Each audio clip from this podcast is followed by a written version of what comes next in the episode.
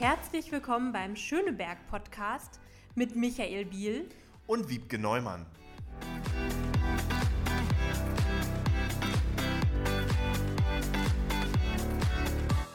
Dann starten wir mit unserer neuen Folge des Schöneberg Podcasts. Wir sind heute mal an, einer, an einem anderen Ort zu Gast. Das sieht man jetzt äh, beim Hören nicht, aber wir sind in der Urania Berlin und freuen uns sehr, dass unser Gast der Direktor der Urania ist, Ulrich Weigand. Herzlich willkommen.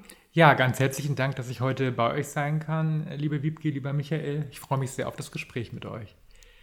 Ja, und Michael ist auch zu Gast. Das stimmt. Äh, kein Podcast ohne mich und ohne Wiebke, weil das ist äh, unser Podcast sozusagen. Lieber Ulrich, toll, dass du dabei bist. Wir freuen uns, Gast sein zu dürfen in deinem Haus und dass wir heute über die Urania sprechen und ein bisschen über Schöneberg. Genau, und ihr merkt es schon, wir haben uns schon auf das Du geeinigt.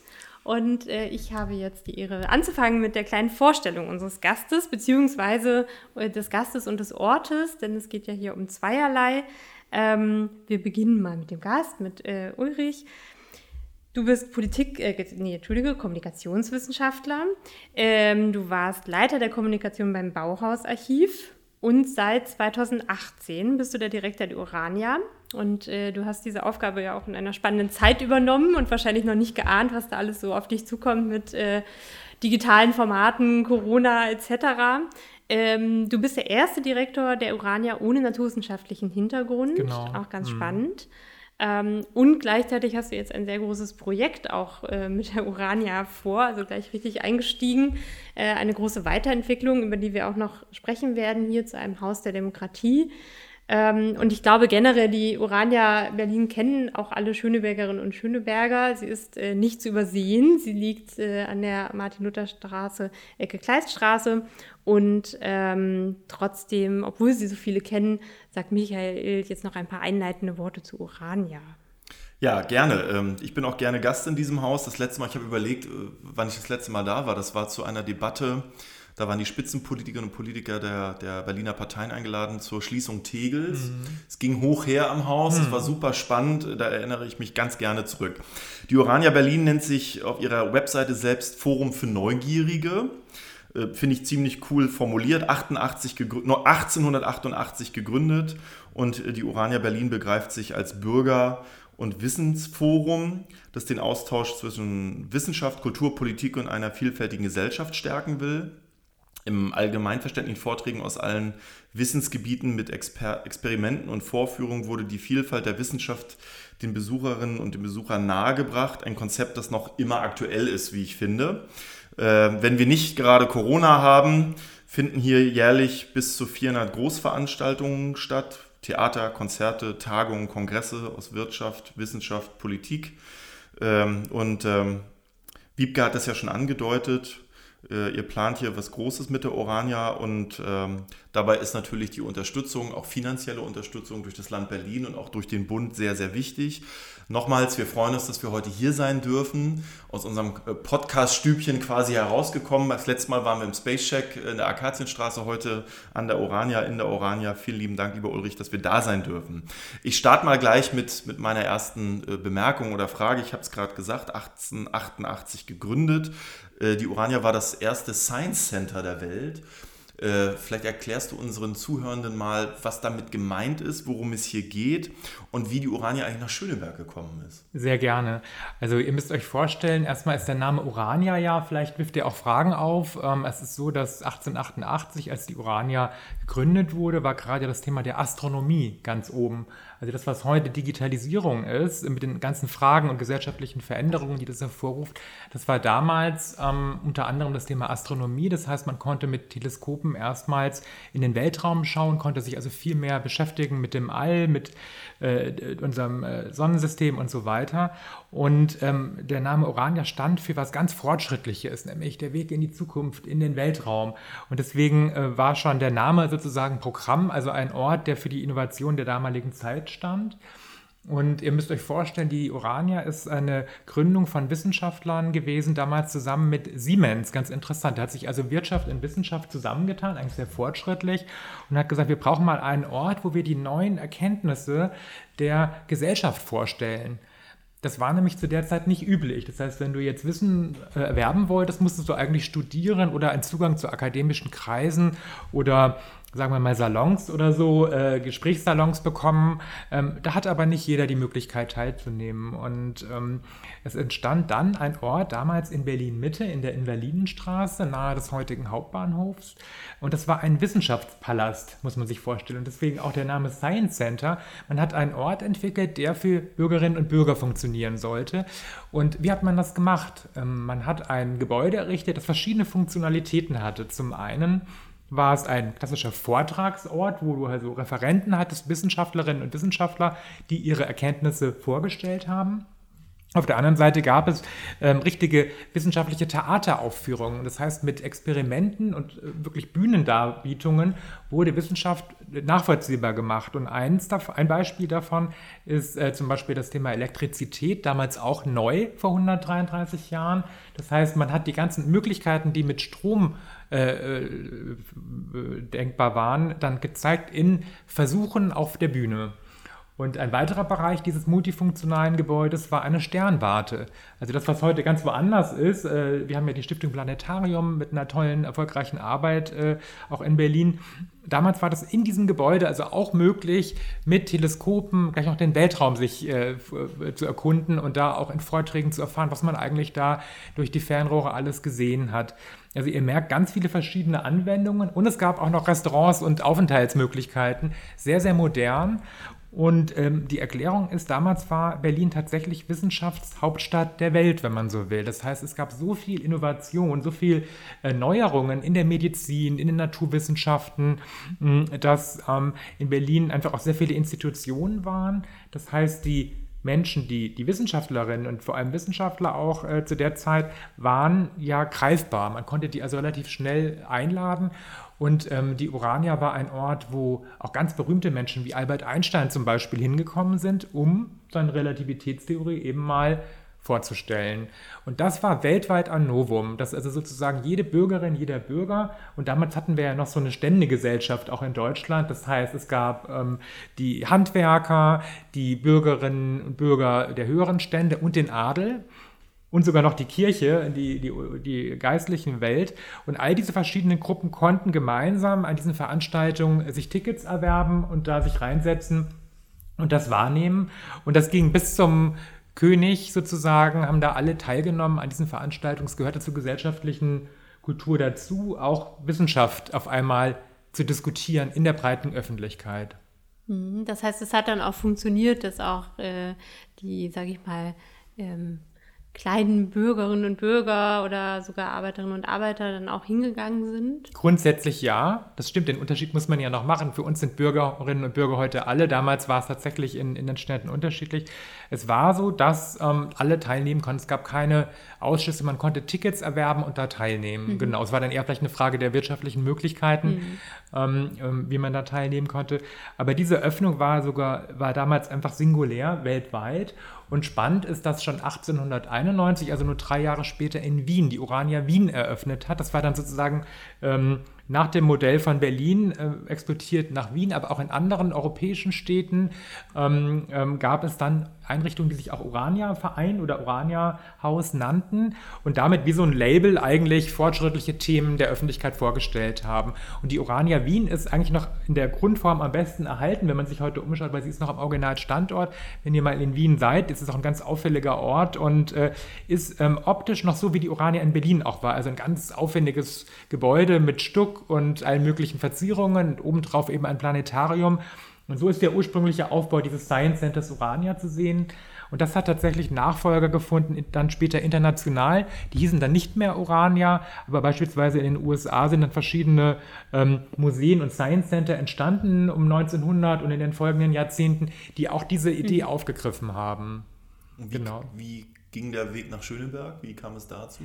Der Weg nach Schöneberg war so, dass ähm, die Uranier natürlich sehr, sehr viele, das ist jetzt ein sehr langes Kapitel, wir kommen ja nachher auch, glaube ich, nochmal ein bisschen auf die Geschichte zu sprechen, ähm, aber vielleicht in Kurzform ist es so, also Ursprünge der Urania-Idee, Alexander von Humboldt, Wissen vermitteln sozusagen an die breite Gesellschaft, Gründung 1888. Dann ähm, hat sich die Urania etabliert in Berlin, ist dann aber durch die 20er Jahre, ähm, 1920er Jahre in wirtschaftliche Schwierigkeiten gekommen. Also dieses Modell Wissenschaft, Wirtschaft hat dann nicht mehr funktioniert und war dann an unterschiedlichen Orten, unter anderem in der Taubenstraße gab es ein gemietetes äh, Gebäude, das auch Urania-Haus hieß.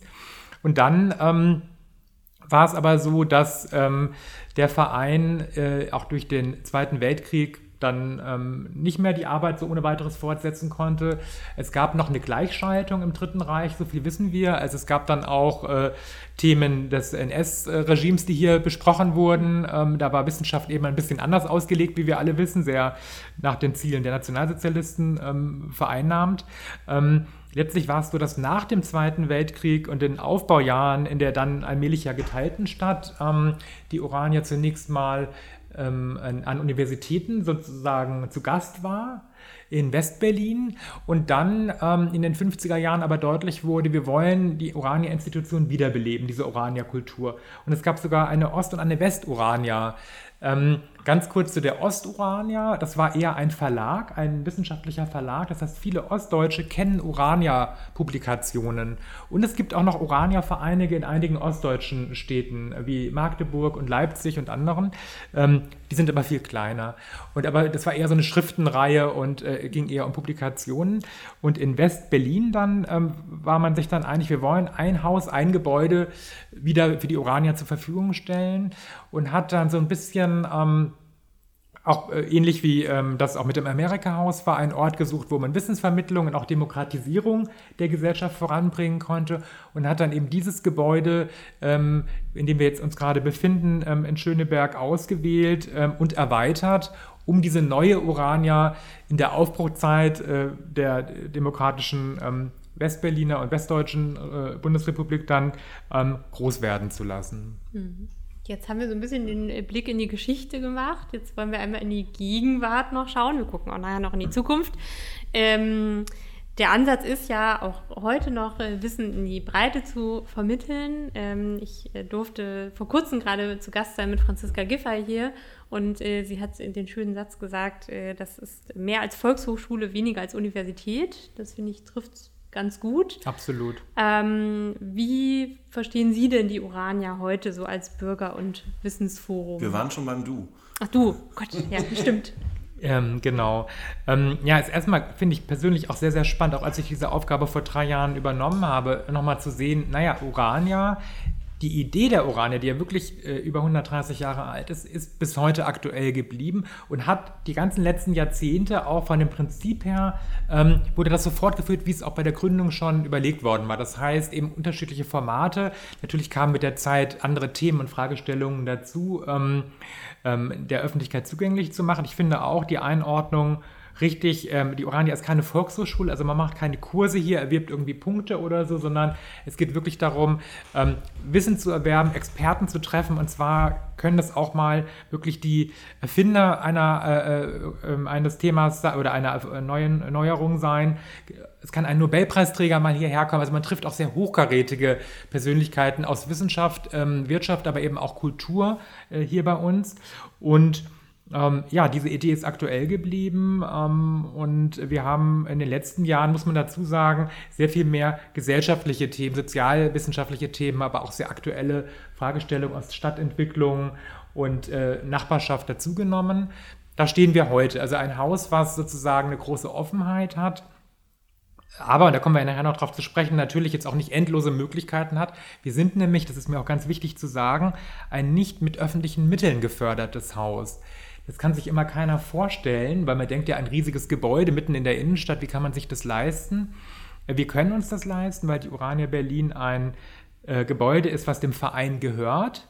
Das heißt aber gleichzeitig auch, wir sind mit den ganzen Kosten, die dieses Gebäude hat, auf uns gestellt, weil wir eben keine öffentliche Förderung haben. Und das funktioniert durch das Konzept, dass ähm, das Gebäude als Kongresszentrum vermietet wird. Mit den Einnahmen wurde in den letzten Jahren dann immer auch das Kulturprogramm mitfinanziert eine grundsätzlich schöne Idee, also hohe Eigenwirtschaftlichkeit. Wir kommen noch darauf zu sprechen, das kann man nicht immer so weitermachen, gerade nicht, wenn man auch größere ähm, partizipative Ideen hat, die sich mit wirtschaftlichen Kriterien nicht verwirklichen lassen. Also wenn ich ein Kultur- und Bildungsprogramm mache, was wirklich sehr unterschiedliche Menschen einbindet, kann ich nicht sagen, ich erwirtschafte das irgendwie mit Eintrittsgeldern oder so etwas. Das heißt, hier geht es darum, ein Umdenken voranzubringen und die Urania auch anders nochmal auch in dem öffentlichen Haushalt auch einzuordnen. Also das merkt man, dass äh, das Programm an der Orania sehr vielfältig ist. Du hast die Themenbereiche, auch die neuen Themenbereiche ja gerade äh, beschrieben. Äh, wie entsteht oder wie werden Ideen hier umgesetzt? Wer kommt auf die Themen? Wie findet ihr Kooperationspartnerinnen und Partner, Referentinnen, Referenten? Und wie viel Freiheit, wie viel Beinfreiheit hat eigentlich der Direktor hier, um Themen zu spielen? Also vielleicht damit angefangen, wir haben ja eine wirklich eine ganz ähm, schlanke Struktur, also eine große Chance auch äh, frei zu gestalten. Das heißt, die Urania wird geleitet von einem ehrenamtlich tätigen Vorstand und ich bin nicht nur Geschäftsführer, sondern eben auch Programmdirektor und habe da eine hohe Möglichkeit, äh, Themen zu generieren und zu setzen. Ich stimme die, die äh, thematische Richtung, die Programmatik schon mit dem Vorstand ab, bin aber grundsätzlich frei, ähm, Themen aus dem wirklich gesellschaftlichen relevanten Zusammenhang auch immer wieder neu zu setzen. Das mache ich gemeinsam mit einem Team aus Angestellten und freien Mitarbeiterinnen und Mitarbeitern. Unser großes Potenzial ist, und das habe ich in den letzten äh, Jahren auch ausgebaut, dass wir ähm, durch freiberuflich tätige kuratorische Mitarbeiterinnen und Mitarbeiter einfach nochmal andere Themen auch ins Haus bekommen. Das ist ein Bereich, den wir auch weiter ausbauen wollen. Das heißt, wir haben auch aufgrund der fehlenden ähm, ähm, öffentlichen Mittel nur ein sehr kleines Programmteam im Haus und arbeiten eben dann ähm, äh, zusammen mit, mit dem freien Team an großen Themen. So jetzt in den letzten zwei Jahren zum Beispiel das Thema Stadt-Natur. Da haben wir ganz viele große Fragen von Umwelt, Leben in der Großstadt, Verbindung von Mensch und Natur, ähm, Ernährung und äh, nachhaltiges Leben in ganz unterschiedlichen Formaten hier realisiert. In dem Fall tatsächlich dann doch mal mit öffentlicher Hilfe. Wir haben nämlich Projektmittel bekommen von der Umweltverwaltung des Landes Berlins, um eben auch mal ein bisschen freiere Formate zu machen, die jetzt eben auch nicht wirtschaftlich so großen Zwängen ausgesetzt sind. So konnten wir ein Urban Gardening Projekt hier anlegen auf dem Parkplatz der Urania. Haben wir schon bestaunt gerade, ja.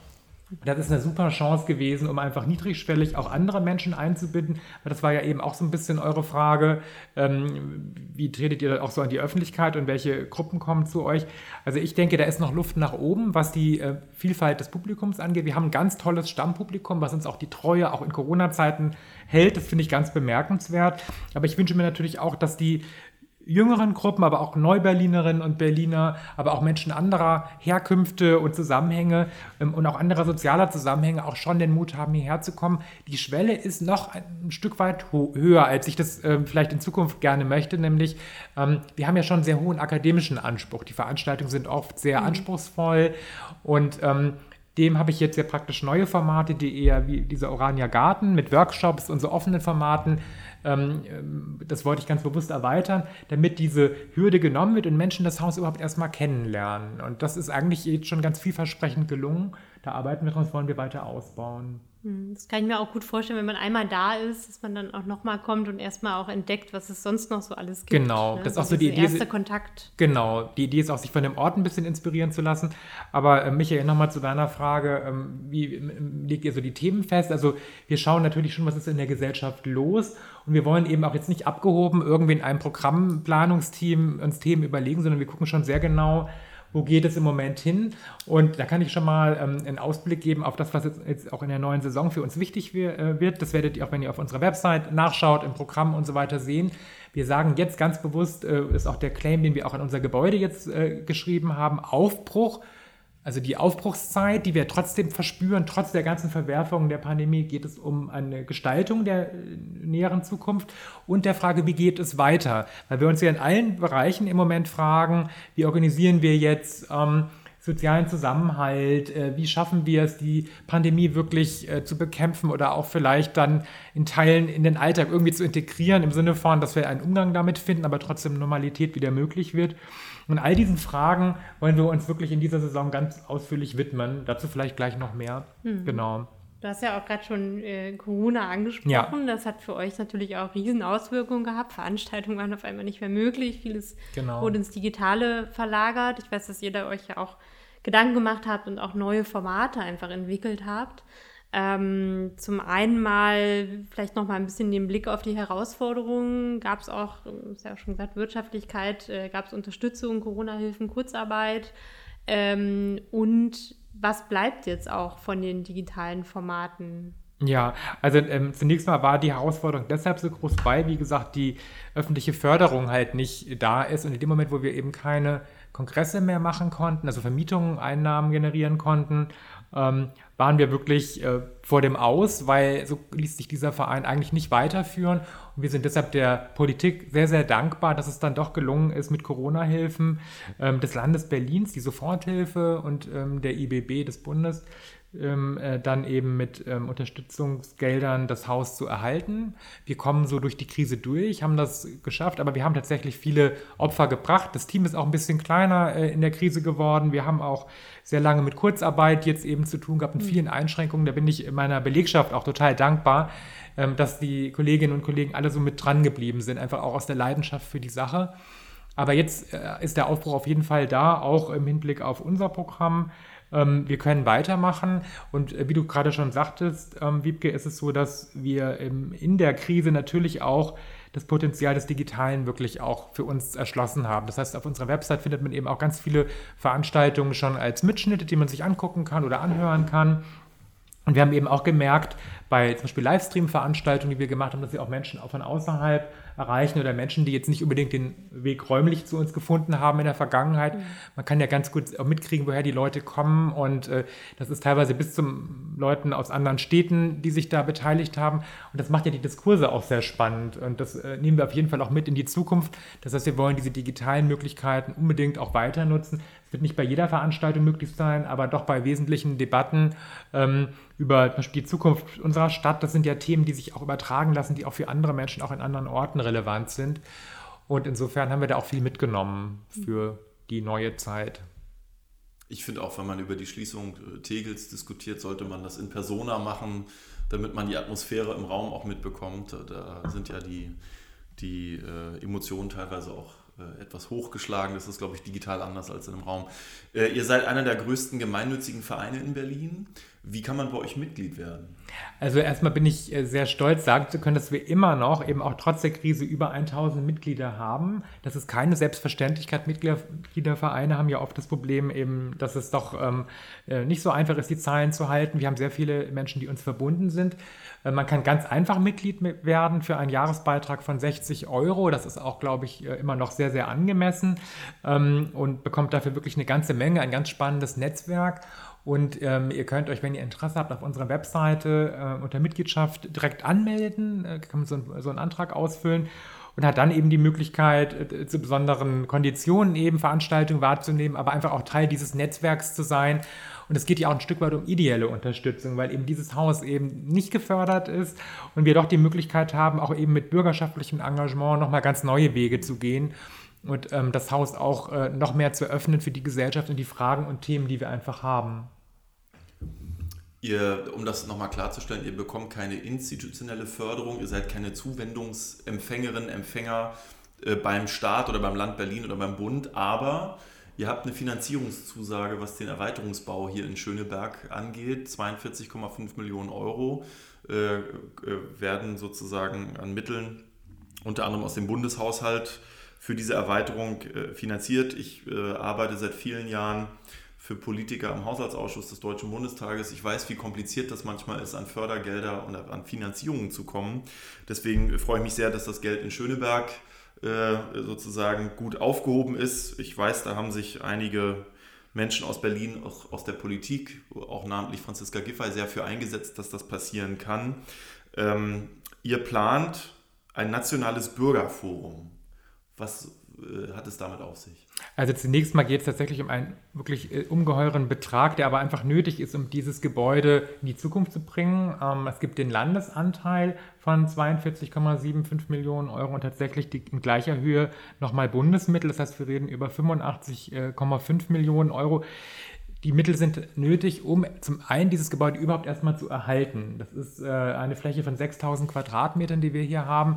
Dieses Gebäude wurde seit seiner Eröffnung 1962 nie umfassend saniert. Das heißt, wir mhm. haben ein Gründerzeit Gebäude, was eben über 100 Jahre alt ist und eben dieses 60er Jahre Gebäude, was eben uns vor ganz große Herausforderungen stellt. Und schon als ich hier angefangen habe, war der Auftrag an mich, nicht nur jetzt das Programm zu, weiterzuentwickeln, sondern auch zu schauen, wie kann dieser Standort überhaupt erhalten werden. Und deshalb ist zunächst mal, wenn man jetzt über dieses, diese große Summe spricht, die rein für bauliche Maßnahmen vorgesehen ist, ähm, muss man eben erstmal verstehen, dass ganz viele Sanierungsmittel da schon drin stecken. Ähm, was heißt aber ein Bürgerforum, ein nationales Bürgerforum? Ähm, erstmal vom, von der Architektur vom Gebäude heißt es, dass wir ganz neue Flächen schaffen wollen, die es hier noch überhaupt nicht gibt im Moment. Das heißt, Gebäude hat im Moment ja vor allem so klassische Vortragssäle, wie man sie auch aus der Uni kennt beispielsweise, oder ähm, äh, große Veranstaltungen, Versammlungen können wir hier durchführen. Was uns noch fehlt, sind zum Beispiel Flächen für Ausstellungen. Ausstellungen sollen aber ein neuer ähm, Anziehungspunkt sein der künftigen Urania, nämlich ein Ort, wo ich ganz ohne große Hürden hingehen kann, wo ich sinnlich, künstlerisch äh, oder in Verbindung von Kunst und Wissenschaft Themen kennenlerne und damit vielleicht Zugänge bekomme zu weiteren Dingen in diesem Gebäude, die mich inspirieren und in die ich dann vielleicht auch als Angebote wahrnehmen möchte. Zum Beispiel Workshops, äh, die Mitarbeit in ähm, Forscherwerkstätten, ein Medienzentrum, was wir hier einrichten wollen. Also wir haben verschiedene neue Funktionalitäten, die es hier im Moment noch nicht gibt und die in dieser erweiterten Urania, die nach dem nach der Sanierung und auch räumlichen Erweiterung, du hast schon gesagt Erweiterungsbau, das ist auch korrekt. Das heißt, das würden wir auf der vorhandenen Fläche jetzt nicht unterbringen äh, können.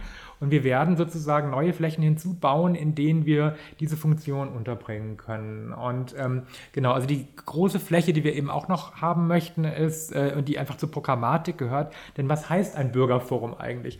Für mich heißt ein Bürgerforum ein Ort, der extrem niedrigschwellig funktioniert und der schon in der Ausstrahlung. Also wenn ich auf der Straße daran vorbeilaufe, muss ich eigentlich schon die Möglichkeit bekommen, durch eine einladende, offene Architektur vielleicht mal reinzugehen und zu schauen, was ist da eigentlich drin. Und soweit sind wir mit dem bestehenden Gebäude noch nicht. Das hat ja, wenn ihr ähm, bei uns unser Gebäude ähm, euch anschaut, eine Spiegelfassade. Also man ist erstmal von außen nicht unbedingt gleich äh, so mh, mm, äh, informiert, was ist das eigentlich für ein Gebäude oder zumindest gibt es schon Berührungspunkte für Menschen, die das Haus noch nicht kennen. Mhm. Und in, in, in, der erweiterten Urania möchten wir die, gerade die Erdgeschosszone so offen gestalten, dass ich mir diese Frage gar nicht stelle. Da sehe ich dann vielleicht ein Café, wo ich einfach reingehen kann. Da sehe ich vielleicht eben eine große Fläche, wir nennen das Agora, so eine große Fläche mit vielen Sitzmöglichkeiten und Aufenthaltsmöglichkeiten, wo ich vielleicht äh, auch WLAN habe, wo ich mich ohne weiteres einfach mal einstöpseln kann oder auch mit Freunden treffen kann, ohne, und das ist mir ganz wichtig, dass ich jetzt gleich irgendwie bezahlen muss für irgendwelche kommerziellen Nutzungen, sondern ich kann mich da einfach hinsetzen oder aufhalten. Also erstmal ein Ort, ein dritter Ort, wie man ja heute so schön sagt, der mir neue Möglichkeiten gibt, die in der Stadt ja zunehmend schwinden. Also öffentliche nutzbare Räume im Innen- und im Außenbereich. Mhm.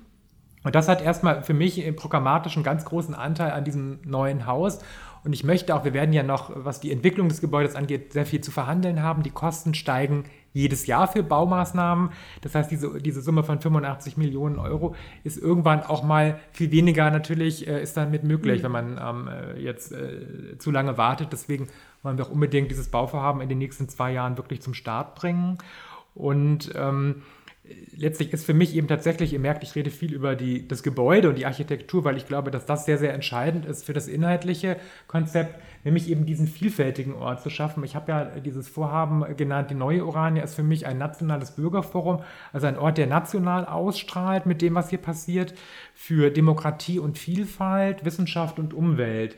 Und damit habt ihr eben schon vier Schlagworte, die ich auch einlösen möchte mit dem, was hier passiert. Also es muss eben Angebote geben, auch ähm, von sehr unterschiedlichen Protagonistinnen und Protagonisten, die, die, die einladend sind und Menschen an Wissen und Diskurs und Dialog heranführen. Also auch Menschen, die vielleicht bisher sich gar nicht so beteiligen an öffentlichen Debatten, sollen ähm, den Mut bekommen, sollen empowered werden sozusagen ähm, ähm, im Haus selber, nicht nur wie es bisher ist, ähm, Wissen zu erwerben. Also bisher kann ich ja schon ganz tolle Sachen wahrnehmen, mich inspirieren lassen, ähm, kann auch schon mitdiskutieren, aber wir wollen eigentlich das bürgerschaftliche Engagement so weit stärken, dass ich mich dann vielleicht auch selber ähm, vernetze, einerseits mit Expertinnen und Experten für mein Thema, aber auch mit Gleichgesinnten, um zum Beispiel Bürgerinitiativen, äh, Bürger, äh, bürgerschaftliche Anregungen für die Entwicklung der Stadt, der Gesellschaft, wirklich auch äh, dem einen Ort zu geben.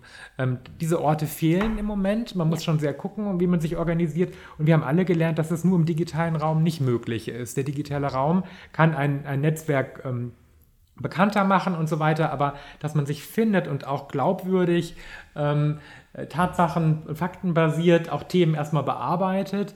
Ähm, das geht wirklich nur vor Ort und da bin ich auch ganz bei euch. Es braucht dann auch wirklich die Live-Begegnung, die Auseinandersetzung, mhm. die Reibung, die Diskussion und das wollen wir alles hier eben noch viel stärker machen als in der Vergangenheit.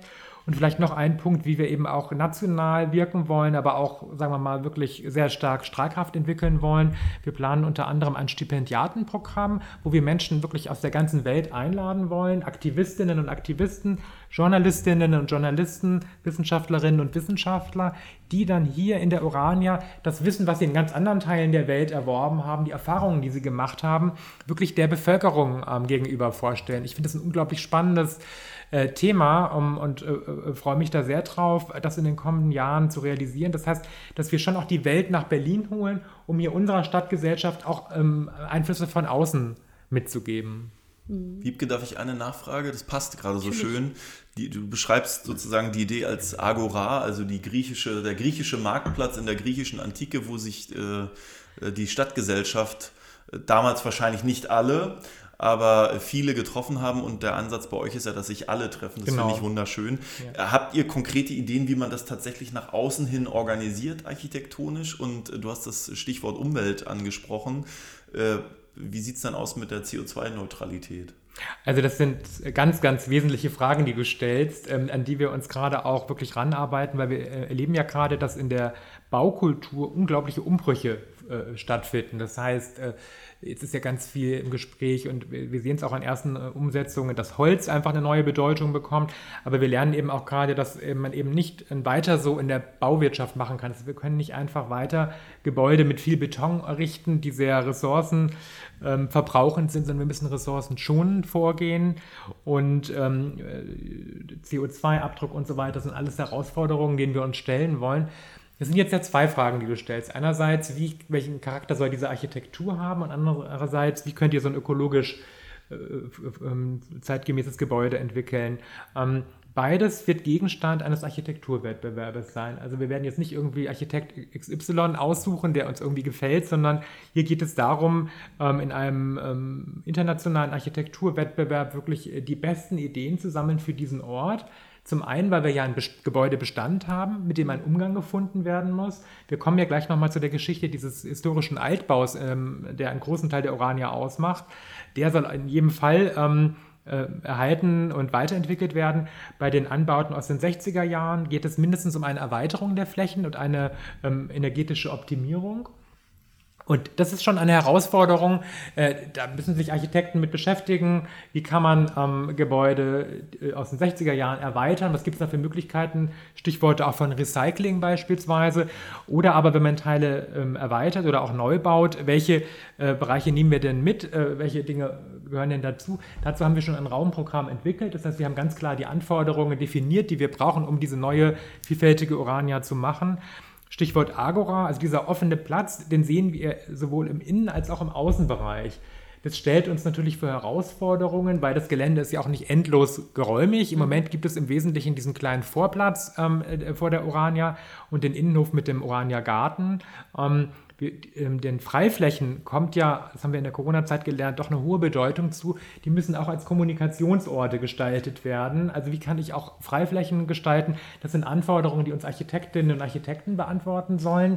Im Innenbereich stellen wir uns, was diesen offenen Raum angeht, tatsächlich einen größeren offenen Raum vor. Wir hoffen, dass das auch mit energetischen Möglichkeiten trotzdem funktioniert. Wir müssen ja nicht wie die großen Museen, die jetzt teilweise auch neu äh, entstehen oder erweitert werden, alles irgendwie äh, so klimatisch herrichten, dass wir irgendwelche Kunstobjekte äh, zeigen können. Das wird nur in einigen Ausstellungsteilen der Fall sein. Das heißt, wir können schon einen großen offenen Raum, Innenraum planen, der ähm, möglichst ähm, wir, wir haben schon 24 Stunden Urania genannt. Wir wollen also möglichst lange Öffnungszeiten haben, auch hier ein bisschen abweichen von den gelernten äh, Zeiten, die oft Menschen ausschließen. Also auch im Moment kann die Urania ja nur so ein kleines Kulturprogramm abends anbieten. Dann ist aber auch irgendwann Schluss. Es hat auch mit, mit, mit, äh, Ressourcen zu tun und so weiter. Und diese neue Urania soll eigentlich zum Beispiel auch den Ausstellungsbereich so gestalten, dass der auch vielleicht längere Öffnungszeiten hat oder eben auch an Wochenenden zugänglich ist, sodass möglichst viele Menschen, auch Berufstätige und so weiter, das auch äh, wahrnehmen können. Und ähm, ja, so ich wiederhole mich fast schon so ein bisschen, aber man merkt, dass sozusagen die Architektur sehr bestimmt sein wird für die Programmatik. Und deswegen können wir eben nicht einfach einen ähm, eckigen äh, Betonklotz hier hinstellen, der einfach nur diese ganzen räumlichen Möglichkeiten uns dann bietet, sondern das Gebäude muss schon in seinem Erscheinungsbild zeigen, dass es auch nach ökologischen äh, Kriterien gebaut ist. Also ich wünsche mir da persönlich ähm, schon, dass wir auch sehen, dass das auch mit innovativen Materialien und so weiter entwickelt wird, sodass ich das schon von der Optik her ableiten kann, dass hier ein besonderes Gebäude besteht. Und wenn ihr ähm, euch die Planung der 90er Jahre anguckt, als man ja sich sehr intensiv mit der, äh, dem Ausbau der ähm, Innenstadt von Berlin beschäftigt hat. Damals hat man ja schon diesen Standort Urania als einen wichtigen Teil, man hat es damals genannt, das Tor zur City West. Also es war noch sehr dieses Ost-West-Denken. Und dennoch war sozusagen hier eigentlich gedacht, das müsste eigentlich auch eine Markierung sein. Hier war schon ein größeres Gebäude im Stadtmodell, das findet man auch noch äh, reingebaut worden, um zu zeigen, das ist ja schon ein wichtiger Kulturort, der auch schon ein Leuchtturm für den Bezirk und für die Stadt ist und damit auch ein Gebäude, was vielleicht auch ein bisschen sichtbarer ist als das bisherige Gebäude. Also auch in der Höhe durchaus äh, ein bisschen ähm, größer werden kann. Und wir sehen ja auch, dass im Moment das Umfeld der Orane sich gerade massiv verändert. Wir haben ja ein großes Bauvorhaben. Ähm, das DGB ähm, wird gerade errichtet.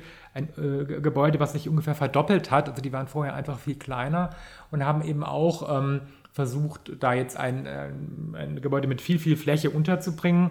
Bei uns wird die Herausforderung sein, diese ähm, öffentlichen Flächen, dass die gut zugänglich sind. Das muss irgendwie gewährleistet sein. Und da bin ich wahnsinnig gespannt, was für Impulse da von Architektinnen und Architekten ähm, dann auch kommen werden. Wir suchen wirklich da die mhm. fortschrittlichste Idee für dieses Vorhaben.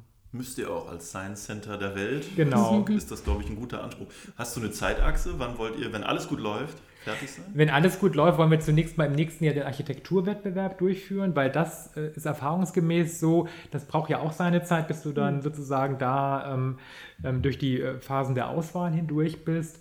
Und ähm, dann hoffen wir, dass wir ähm, in den nächsten vier Jahren bis fünf Jahren dieses ganze Umbauvorhaben umsetzen können. Sowas dauert, das ist also nicht jetzt mal schnell irgendeine kosmetische Sanierung oder sowas von einzelnen Gebäudeteilen. Wir wollen ja, ja grundsätzlich an das Gebäude ran, sodass wir hoffen, 2025, 2026 dieses erweiterte Gebäude ähm, zu eröffnen. Aber keine Sorge, wir wollen also jetzt nicht fünf Jahre lang uns irgendwie zurückziehen, sondern wir planen ganz im Gegenteil jetzt in den nächsten Jahren auch ein spannendes Programm in dieser Übergangszeit. Wir rechnen also noch etwa zwei Jahre hier an diesem äh, Ort, ähm, ähm, an dem bestehenden Standort und möchten dann in einem Interimsquartier und auch mit Satellitenveranstaltungen in unterschiedlichen Stadtteilen ähm, die Urania-Idee einfach in die Breite bringen. Hm. Und dadurch ja vielleicht auch nochmal andere Leute ansprechen, die dann zur neuen Urania auch wieder kommen. Ganz genau, ganz ja. genau. Ja, definitiv. Genau. Ja. Ähm, das Haus ähm, hat ja, du hast ja auch schon gesagt, auch einen Altbauteil und ähm, auch eine, eine Geschichte. Äh, viele Orte in Schöneberg haben eine Geschichte. Wir haben sehr viele Gedenkorte hier, äh, spannende Gebäude oder auch äh, Orte, wo keine Gebäude mehr stehen mit einer Geschichte. Ich denke da zum Beispiel an die ähm, HWR in der Badischen Straße äh, an den Ort. Da war früher mal das ähm, äh, die Abteilung für Kriegsgefangenenwesen mm. der Wehrmacht. Mm. Ähm, auch ein ganz spannender Ort und die haben das auch so aufgearbeitet mm. für sich, haben da auch eine Stele eröffnet und wir haben in der BVV uns jetzt dafür eingesetzt, dass das auch noch mehr in den öffentlichen Raum mm. sichtbar wird und nicht nur für die Leute, die in der HWR dann auftauchen. Ähm, hier ähm, der Altbau, das war einmal ein jüdisches Logenhaus. Ähm, wie wollt ihr das denn in die neue Urania überführen, dass man das auch sichtbar machen kann und die Geschichte irgendwie erlebbar? Also ich war selber überrascht davon, als ich hier anfing und mich nochmal mehr mit der Geschichte auch des Standortes beschäftigt habe, dass da noch so viel Unerforschtes ist. Man denkt ja immer, gerade so die jüdische und NS-Geschichte in Berlin ist doch eigentlich ganz gut dokumentiert.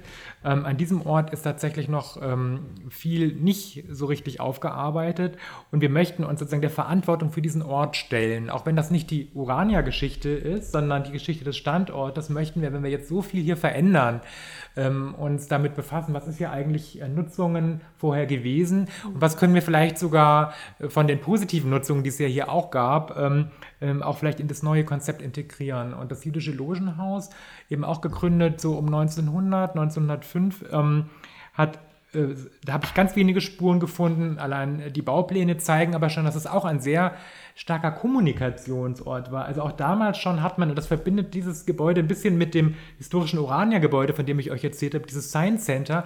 Das sind Orte, an denen äh, Bildung und zum Beispiel Gastronomie und sowas verbunden waren. Da gab's, hier gab es äh, auch äh, Café, Restaurant und verschiedene äh, Säle um. Und das hat diese jüdische Loge damals gemacht. Das war ein Zusammenschluss von Bürgerinnen und Bürgern, gegründet von äh, jüdischen Mitbürgern, die in die USA ausgewandert sind. Die wollten den äh, in, in Deutschland lebenden Jüdinnen und Juden, aber auch anderen Teilen der Gesellschaft, anderen Gruppen einen Ort geben, interessanterweise für Themen von Demokratie, Brüderlichkeit und Gemeinschaft. Also ganz interessant, dass man auch damals schon sich in Kreisen der Gesellschaft Gedanken darüber gemacht hat, wie können wir Demokratie durch Diskurse fördern.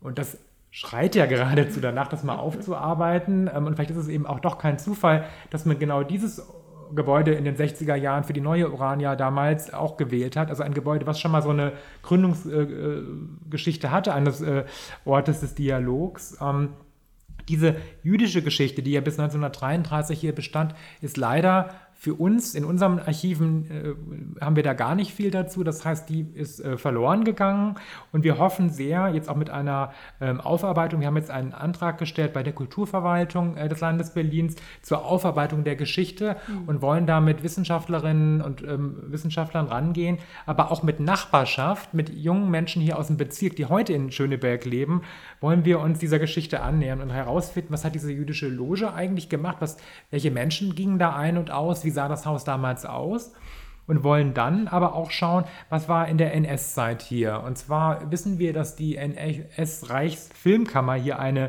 äh, Dependance hatte. Es gab ja viele mh, hm, Gebäude des äh, nationalsozialistischen Regimes, die auch hier in der Gegend in Schöneberg Verwaltungsgebäude beispielsweise hatten. Und ähm, so war auch dieses Gebäude beschlagnahmt worden, um den Propagandafilm, den das, was in der Zeit auch an Dokumentarfilmen äh, bis hin zu Tierfilmen entstanden ist, ähm, zu sichten und dann gegebenenfalls zu zensieren oder freizugeben, wie das genau funktioniert hat, welche Menschen damals hier waren, wer hat das, äh, wer, wer, hat diese Zensur gemacht, welche Filme wurden hier wie äh, bearbeitet, wissen wir alles nicht. Auch das wollen wir gerne genauer kennenlernen und wollen mit dieser sehr krassen, ähm, wechselhaften Geschichte, die ja dann eben Gott sei Dank 1962 mit der Urania wieder zu einer sehr schönen Nutzung geführt hat, die wollen wir wirklich erlebbar machen, auch im neuen Gebäude, im neuen Haus und wollen das auch sichtbar machen, auch die Spuren der verschiedenen Zeiten. Also was noch zu finden ist von der jüdischen Geschichte, ähm, aber auch was äh, der, ähm, die Nutzung der, der Reichsfilmkammer hier äh, ausgemacht hat, wollen wir auf jeden Fall zeigen mit Bild- und Tondokumenten, wenn möglich und erhoffen uns sehr, dass die Archive ähm, da doch ein bisschen was hergeben. Hm. Ja, auf jeden Fall äh, wichtig und spannend und ähm, auch gerade für die Nachbarinnen und Nachbarn glaube ich, auch immer sehr interessant, was war hier direkt vor Ort, genau. mal das ein bisschen aufzuarbeiten und sichtbar zu machen. Da bringst du ein Stichwort, da würde ich gerne noch mal was zu sagen, und zwar äh, die Nachbarschaft der Orania. Hat mich auch inspiriert bei der Konzeption des Bürgerforums Orania. Wir haben ja solche Extreme auch heute, und zwar ganz unmittelbar, wenn ihr ähm, in das Orania-Haus kommt und auf dem äh, Hof seid, in dem Garten seid, werdet ihr das selber sehen. Es grenzt unmittelbar an ein äh, Wohnheim für Geflüchtete. Das sind junge Familien, die ganz anders leben als wir westlichen Menschen, sage ich jetzt mal, und leider nicht integriert sind. Und da fällt eben auch auf, da ist noch so viel wichtig zu tun. Da sind die Kinder dieser Flüchtlingsfamilien, sprechen Deutsch, die sind hier teilweise geboren. Ähm, äh, Männer und Frauen sind ganz getrennt und treten auch ganz getrennt auf und deswegen ist es für uns auch gar nicht so leicht, mit diesen direkten Nachbarn in Kontakt zu kommen. Es bleibt aber eine Herausforderung und wir finden es aber eben sehr spannend, dass dieser ganze Kiez direkt in den umliegenden Straßen, es gibt den ähm, schwul-lesbischen Kiez, es gibt äh, genau ganz viele Migranten, Kultur hier auch, Kulturvereine, die auch tolle Arbeit leisten. Es gibt ganz viele Sozialverbände und Sozialvereine. Es gibt zunehmend weniger Einrichtungen für Jugendliche. Da mhm. wurde ja auch viel diskutiert, Potze und so weiter. Die, da werden auch Orte gesucht. Es gibt das bürgerliche Schöneberg.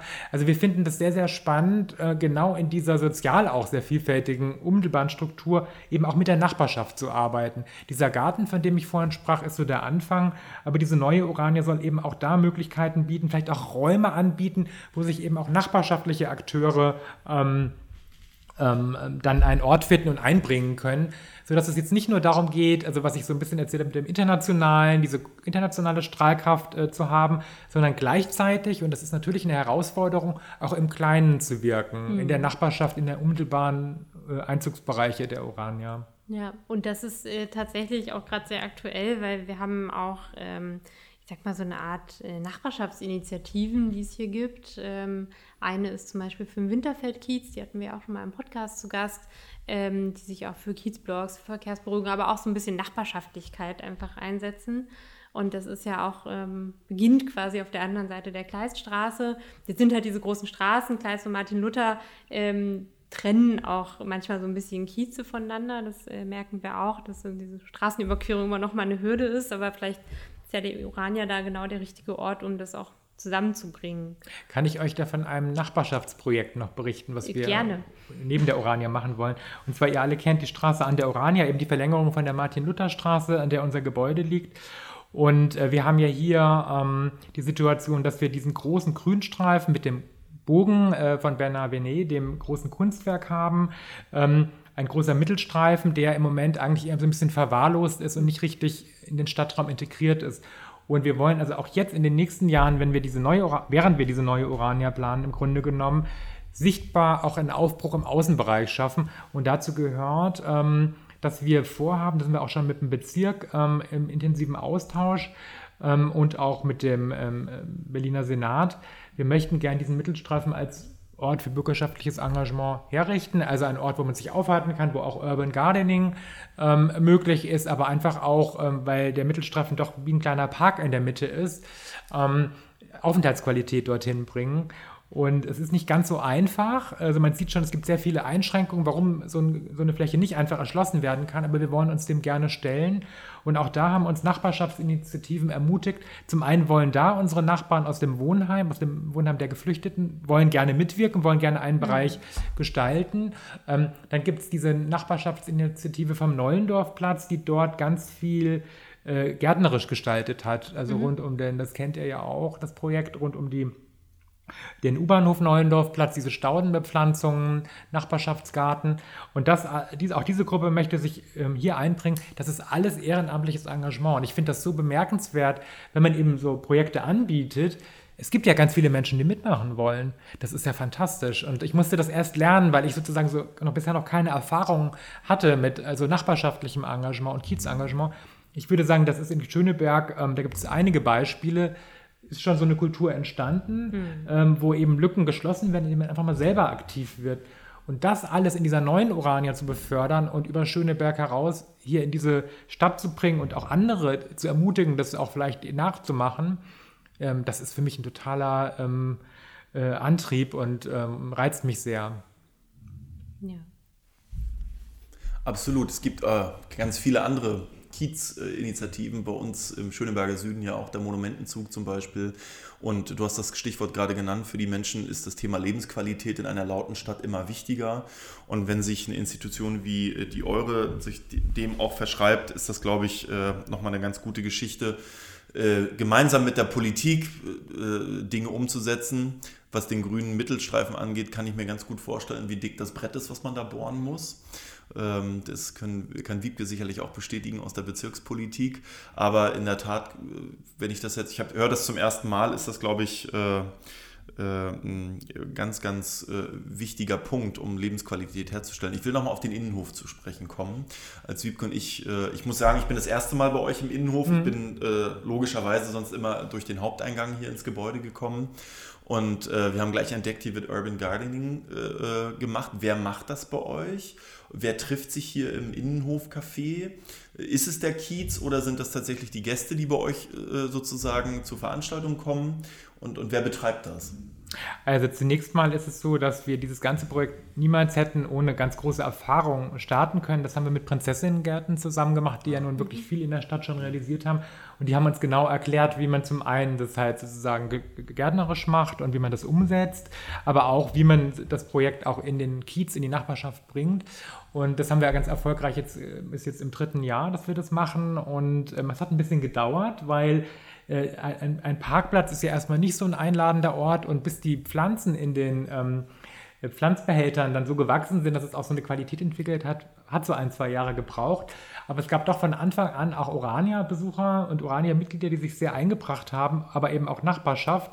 Da ist ein Architekturbüro ähm, von Freiberuflern, die hier ein paar Straßen weiter sind. Da ist eine Kita, die sich da interessiert. Und ähm, so gibt es vereinzelt äh, Menschen, die mitmachen. Das ist in der Pandemie ein bisschen weniger geworden. Das heißt, das Projekt wird jetzt wieder neu belebt. Wir laden auch wirklich alle dazu ein, äh, die Interesse haben, sich mal zu erkundigen. Wir haben eine regelmäßige Gartensprechstunde, wo man auch teilnehmen kann und auch Fragen für den eigenen äh, Balkon oder so äh, klären kann, weil das spannend das ist. Das bräuchte ich auch mal. Ja, unbedingt. Das stimmt, Wiebke.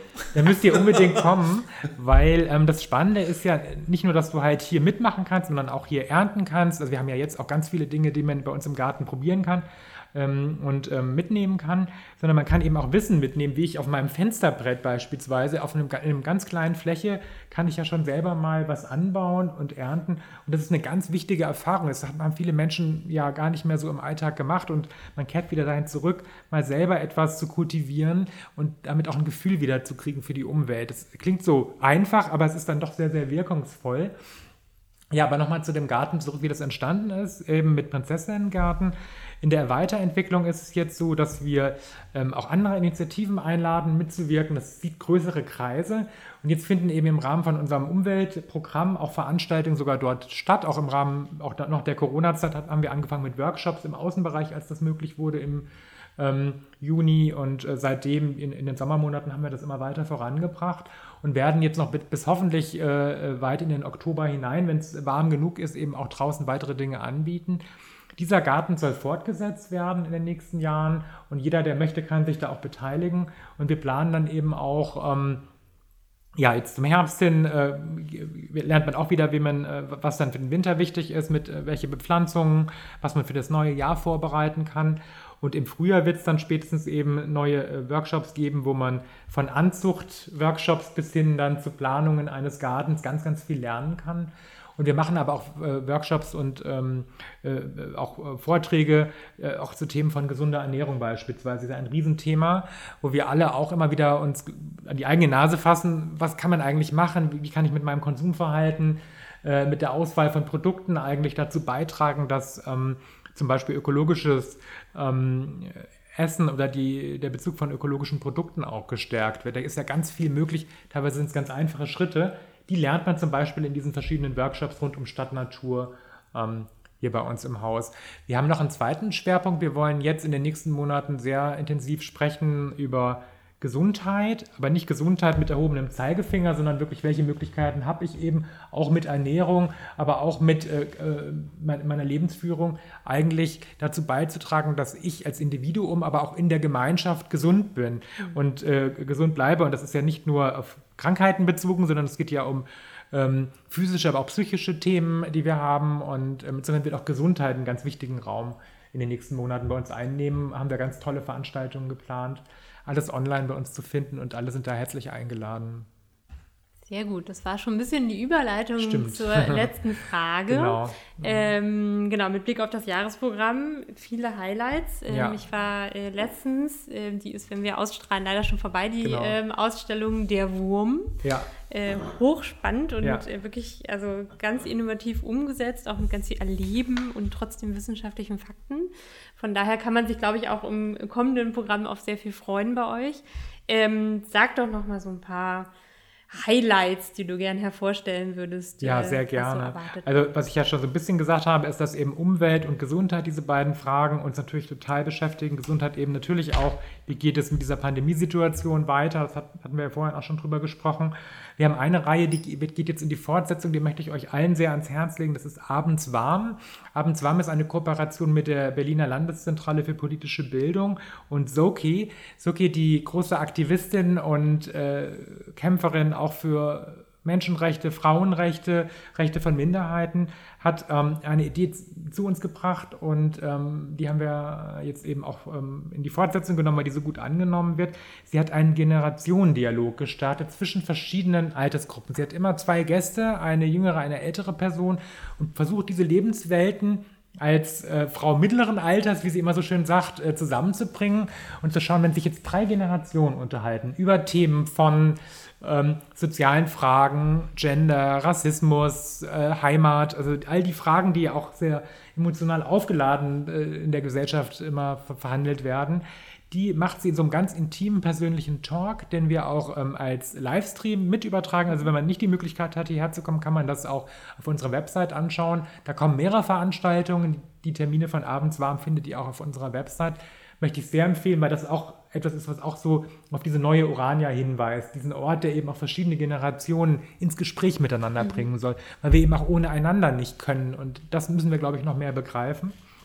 Ja, dann gibt es eine Reihe Sex Education, Sexualität, wirklich ganz ähm, anspruchsvoll, aber auch unterhaltsam und ähm, wertvoll ähm, umgesetzt von Brenda Strohmeier, einer Journalistin und Buchautorin, die verschiedene Protagonistinnen, Wissenschaftlerinnen einlädt, um Fragen von Sexualität und sexueller Selbstbestimmtheit ähm, in aller Offenheit zu diskutieren. Sehr, sehr spannende Reihe, die auch in die Fortsetzung geht.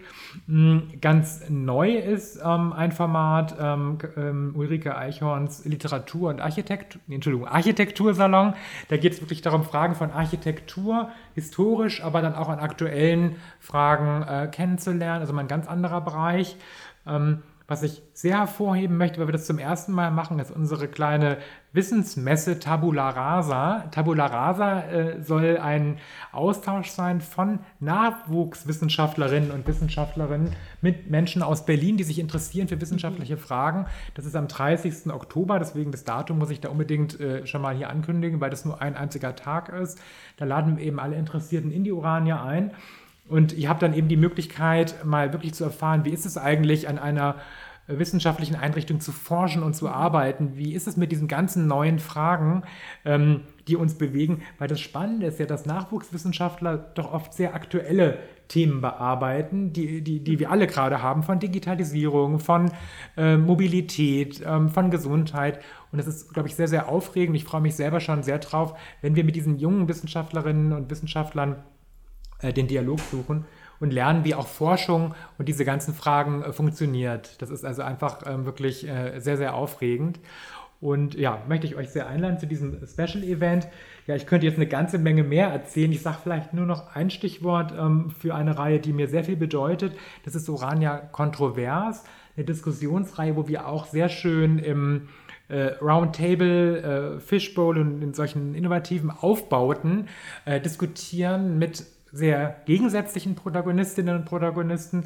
Es geht auch immer um ganz aktuelle Fragen unserer Gesellschaft, die eben auch oft polarisiert äh, geteilt werden. Und wir haben da ähm, zwei Veranstaltungen geplant. Am 13. Oktober ähm, wird ähm, Nathalie Amiri moderieren, einen Abend zum Thema Pandemie und gesellschaftliches Klima, also die Auswirkungen der Pandemie auf unsere Gesellschaft und Demokratie. Was ist da eigentlich passiert in den letzten anderthalb Jahren?